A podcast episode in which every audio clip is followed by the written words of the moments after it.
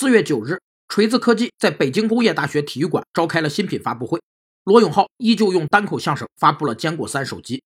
与以往不同的是，在经历了一次次的财务危机、团队动荡和供应链危机后，偏执追求艺术的老罗终于被磨平了棱角，不得不做出让步，表示漂亮不是最重要的。让步是指谈判双方为达成协议所必须承担的义务。为了达到某种预期的目的和效果，必须把握好让步的尺度和时机。有三种让步类型：